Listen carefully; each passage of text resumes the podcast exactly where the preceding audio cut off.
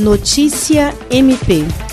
O Ministério Público do Estado do Acre, por intermédio do Centro de Estudos e Aperfeiçoamento Funcional CEAF, e em parceria com a Associação do Ministério Público do Estado do Acre, AMPAC, promoveu mais uma edição do webinar Colóquios Virtuais, com o tema Crise Vocacional no âmbito do MP.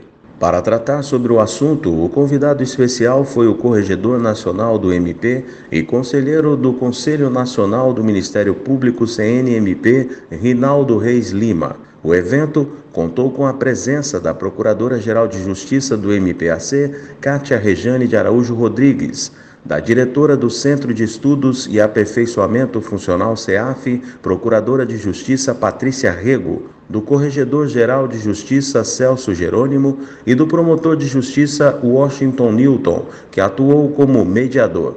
Em sua fala de abertura, a PGJ enfatizou a importância do tema e o esforço da instituição para seguir promovendo ações de capacitação. Ao iniciar a discussão, o palestrante tratou de esclarecer a razão da escolha do título do webinar. Aspas, o que é uma crise vocacional? Quer dizer que o MP está perdido em sua vocação? indagou. O palestrante ressaltou ainda que a prioridade de atuação dos promotores de justiça deve ser pautada nas necessidades definidas pela sociedade.